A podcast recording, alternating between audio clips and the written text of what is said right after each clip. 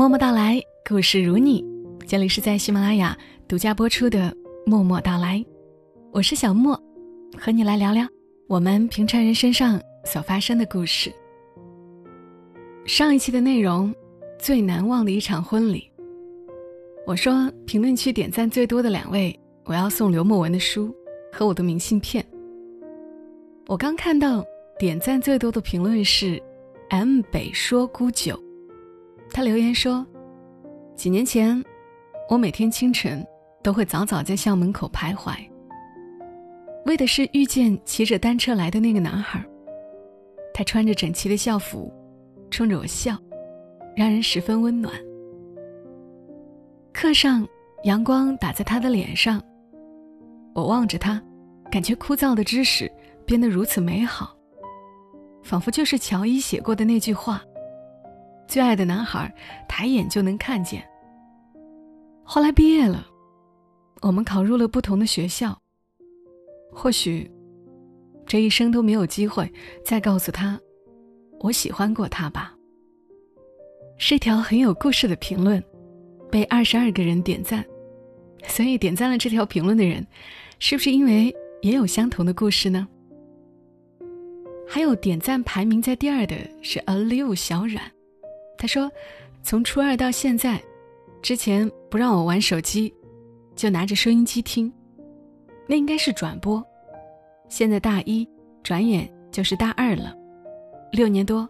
谢谢小莫的声音，来喜马拉雅只听默默到来。也谢谢你，六年呢，我也从二十几岁到了三十出头，不知道四十岁的时候是不是也还在这里讲故事？那。” M 北说孤酒和 a live 小冉，记得私信我你们的地址。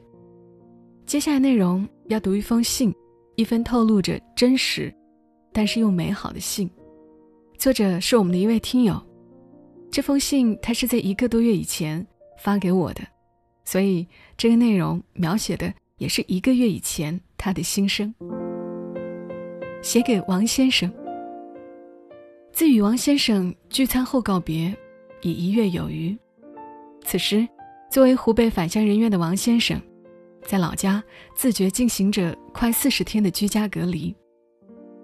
我在疫情重灾中心的武汉城区，寸步难行。从最开始的惴惴不安，担忧彼此会否也可能被感染，到如今默默庆幸，自己和亲人都暂保安全。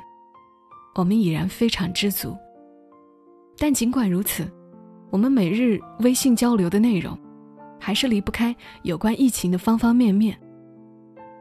记得刚封锁的那段时间，王先生给我分享来一则有关医护人员的新闻，并说：“这有种战争的感觉。”我回道：“是啊，都已经十天了。”他又说。我要是医生，我一定去前线。看着这熟悉的语气，我脑海中第一时间闪过的常规答案是：还好你不是医生，否则我该怎么办好？很快，王先生又接着说：“我相信，如果你是护士，你也会去。”好吧，还是他了解我。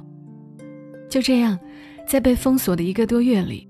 我们一起愤不平，相互报平安，一同感慨万千，心痛于疫情剥夺人们幸福安生权利的同时，也仍鼓励彼此要振作努力。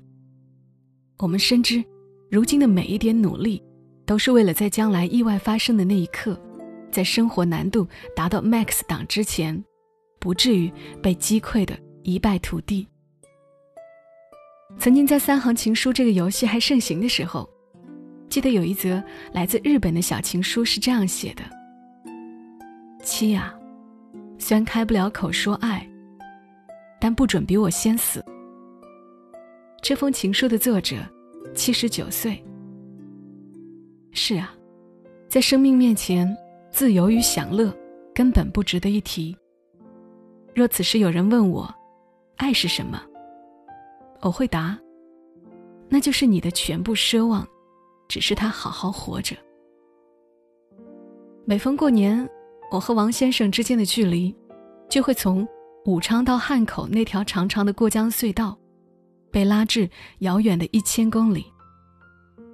待春节一结束，他会先从老家匆匆赶回武汉与我简单会一面，再反向启程去北京出差。待他再从首都回到武汉时，这座城市早已褪去冰冷严寒，已是春意初露的三月了。这样几年下来，我们彼此都习惯了这节奏，以至于每年此时王先生的生日。总需要改日庆祝。其实哪有什么庆祝，不过是简单约会一天，同时我坚持送出一份能略表心意的礼物罢了。王先生总说：“啥生日不生日呀？我不在乎，你的生日到位就行。”说老实话，除了刚在一起的那年热恋期，时间久了，能发现王先生。不是一个爱将情谊挂嘴边的人，同时，也不是一个注重所谓仪式感的人。什么情人节、七夕啦，在他眼里也不过是普通日子一个。好在我也没有凑热闹的兴趣，我唯一在意的是每年的生日和纪念日，两人能找一个彼此都方便的时间频繁相聚。我记得。最近一次给王先生庆祝生日，是他的三十周岁。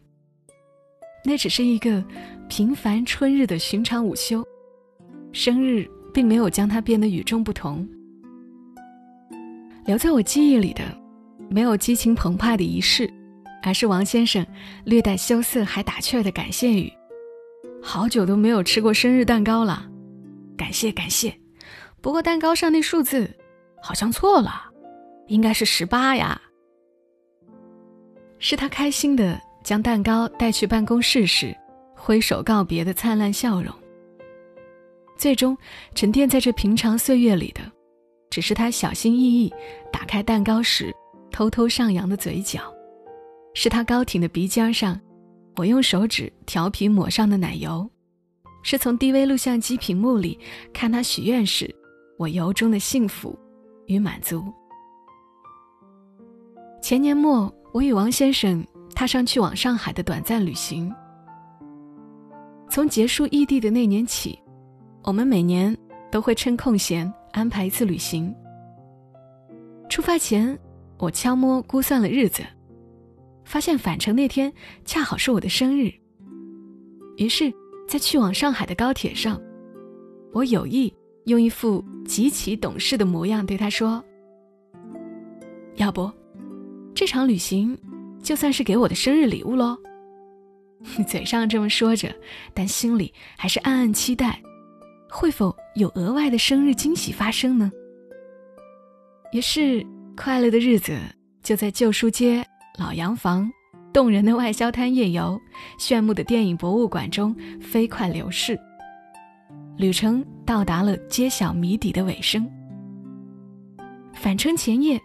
时钟摆过我生日的零点，可王先生失忆一般，完全没有意识到这个重大事件的到来，继续刷着手机，并询问我明天返程的买票事宜。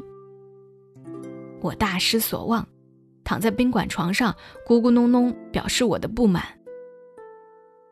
然而对此大事儿，王先生毫无歉意，甚至做着无所畏惧的辩解。按捺不住情绪的我，愤愤地说：“过生日，我连一个生日蛋糕都没有。”谁知话音刚落地，令人意想不到的事情发生了，王先生居然摔门离开了。尽管声响不大，但要知道，那会儿可是凌晨，在陌生的上海，非常符合女生的作死逻辑。门刚关上，我便开始蒙头大哭。短短几分钟，那些委屈的泪水便不顾一切地浸湿了枕头。发泄了几分钟，我用力擦干眼泪，让自己冷静下来，开始在心中预设一个人默默离开上海的反击方案。在长达半个小时的思考时间里，我迅速浏览了各个时间段的火车票、飞机票，查询宾馆距车站的距离，看交通方式需要耗时多久等等。在一系列眼花缭乱的操作后，我猛然意识到，既然行李没带走，那么敌人终究还是会回来战场，因此守株待兔才是最好的战斗姿态。想明白了这一点，我心安理得地躺了下来，一个人享受着大床的舒适，安慰自己：“哼，一个人睡还不用听打鼾交响曲呢。”嗯，不能让房费浪费了，好好睡觉。结果当然是睡不着喽。随着时间一点一滴流逝，我的战斗激情逐渐消退，并转而开始担忧起来：还没回来，大冬天的晚上。又是在完全陌生的城市，万一被抢劫怎么办？以他的战斗力是打不过的。会不会迷路？有没有钱打车？要是被警察带走了怎么办？在一系列异常艰难的思想斗争后，我发送了一条不冷不热的问讯信息：“人呢？”很快，手机震动，马上就回，敌方答复。呼肿着眼，长舒一口气，我投降了，四仰八叉的躺在空荡荡的床上，等待敌人的回归。一听到敲门声响，我飞跃下床，光着脚颠到门口，透过猫眼查看，在仔细确认门外是敌人没错后，我若无其事的开了门，然后立即转身，确保完全没留给和敌人对视的机会。再继续躺在床上假意玩手机，顺便用余光紧盯敌人的一举一动。只见敌人鬼鬼祟祟的，还刻意背对着我脱外套，进行他那一系列漫长的收拾动作。完毕后，终于以一种额外矫情、故作优雅的姿态转身，将手中一个纯白色的大盒子拎到床上。盒子上绑着简洁的白色缎带，给，这是您要的蛋糕，生日快乐！带着似有似无的微笑，我的王先生轻轻说道。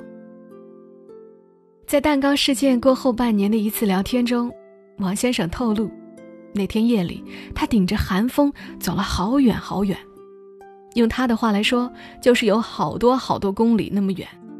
他都还是没见着还在营业的蛋糕店。最终在返回的路上，一家已经打烊、还没来得及锁门的店老板，在他的真诚请求下，用一副“这个点还来买蛋糕，兄弟，我懂你要干嘛哟”的诡异笑容，一脸故作为难的将蛋糕卖给了他。当然了，我也识趣儿的没有道出蛋糕不新鲜的事实。更没有道出，其实我从小就不爱吃生日蛋糕的真相。这让我想起，同样是走了好远好远，多年前的夏天，也是这个人替我安排好住宿，顶着武汉那能把人烤熟的烈日，用我的走路速度，从住宿点到考点，测算所耗时间，然后讯息告知我几点起床，何时出发最为保险。才能保证休息，还不会迟到。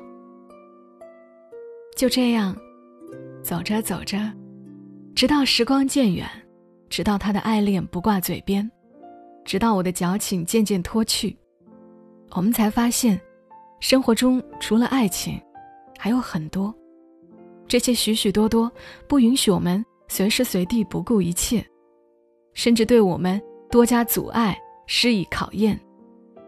我爱未雨绸缪，从来喜欢按计划行事，不喜欢突如其来的变故。他随性，喜欢凭感觉随心，即使有规划，也常常拖沓。我易敏感悲观，他骨子里乐天。就是这样，并非完美契合的我们，在彼此的频道里各自努力着。只要空下来，便转过身来，相互依偎，分摊烦恼。分享点点滴滴、小小的喜悦。渐渐，难以分割。从某月某日起，我们不再奢求一定要感同身受，而是尽力多一份包容理解。从某时某刻起，岁月赋予我们的，不仅仅是为爱拼搏的动力，而是以生活的名义陪伴到底的信心。王先生算是比较爱吃快餐，每当我俩因为纠结不知吃什么的时候，除了第一选择，完全迁就我的口味。第二选择，他会提议吃快餐。有次和王先生在 KFC，我们坐在角落一桌，发现邻桌有个小伙，衣衫褴褛，头发长而脏乱，正打算吃面前堆放着的上一桌人吃剩的食物。我们递给他自己的汉堡，王先生便自然地说道：“来吃这个吧。”小伙的动作戛然而止。只看他双手撑膝，愣了许久，没做回答。我以为是我们小心掩盖且成分不多的怜悯触痛了他，我便朝他解释，因为我们买多了一份。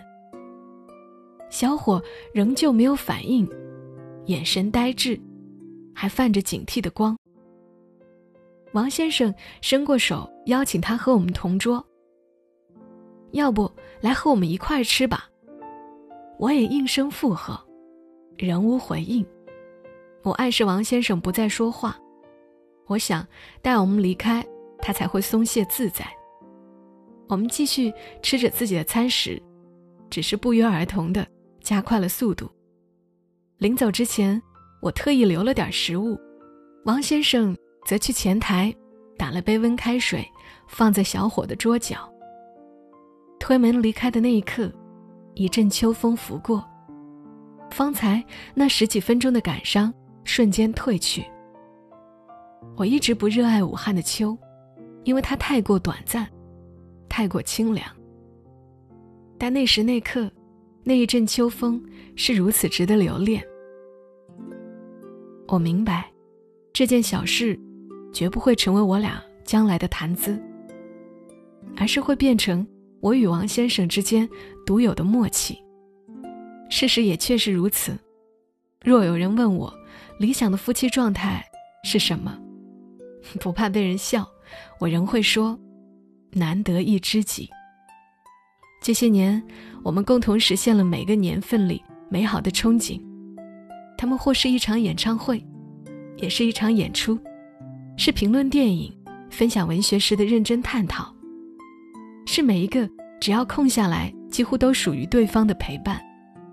是我工作烦心时，静静听我抱怨的他；是他事业不顺时，竭尽所能想助他排忧的我。漫长岁月里，用“静好”一词形容我们走过的路，绝不为过。也有过难以彻底解决的分歧，也生出过，要么就这样放弃吧的念头。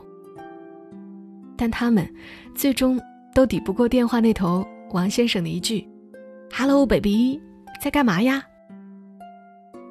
尽管被繁琐的工作扰得头痛不已，他还是改不掉报喜不报忧的臭毛病，总是固执地撑起怀中的雨伞，向我倾斜而来。那些不好的、令他发愁的事情，总习惯用自己的臂膀去承受。我常怨他固执，我生硬的表达也常常在后知后觉中伤害到了他。我很清楚，王先生不是万能的，也常有倍感无力的时刻。到底该如何疼爱他？我想，答案是：当我前几天对他说生日快乐，愿他幸福快乐一辈子时，他回复的那样。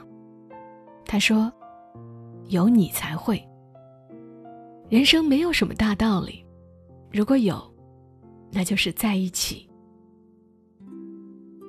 去年年末，工作在忙碌，我说了一句：“好像还一直没有在外头跨过年呢。”王先生就偷偷买好票，带我看跨年演唱会。六年来，王先生始终尽力遵守每一次小小的诺言。不忘照顾好我时而发作的小情绪。还是要再重复一遍每年都要说的那句：“谢谢你，辛苦了。”二零年初，一场特殊战役扰乱了节奏。三月的纪念日如约而至，我们的相见尚无预期。想了许久，决定以这封电台情书作为纪念。没办法再复制我们经历的一切，于是要坚定的继续下去。我知道，等某天小王变老王，头发白了，人沧桑了，心漂泊了，却会继续疼爱我。唯愿我的王先生一生安好。二零二零年三月六日。以上内容来自于听友 Seren 的投稿，写给他家王先生。这篇稿子。堆在私信里有些日子了，今天终于播出来了。讲过那么多爱情里的美好，这可能是我第一次收到写的这么丰富的。我觉得恋爱和婚姻需要发自内心的爱，也需要一些技巧，还需要一点滤镜。和我们相伴的那个人当然不可能是完美的，但我们可以放大一些美好，隐藏一点瑕疵。这会儿，Serene 和王先生应该已经团聚了，一起听节目的感觉，想必是幸福的吧？那也建议大家把这期内容和你的另一半一起听，或者分享给你想要分享的人。这里是默默到来，谢谢你来听。然后大家的转发、评论、点赞，对我来说都非常非常重要。虽然是默默到来，但请大家不要都这么默契的做沉默的听友哦。祝你今晚好梦，小莫在深圳，和你说晚安。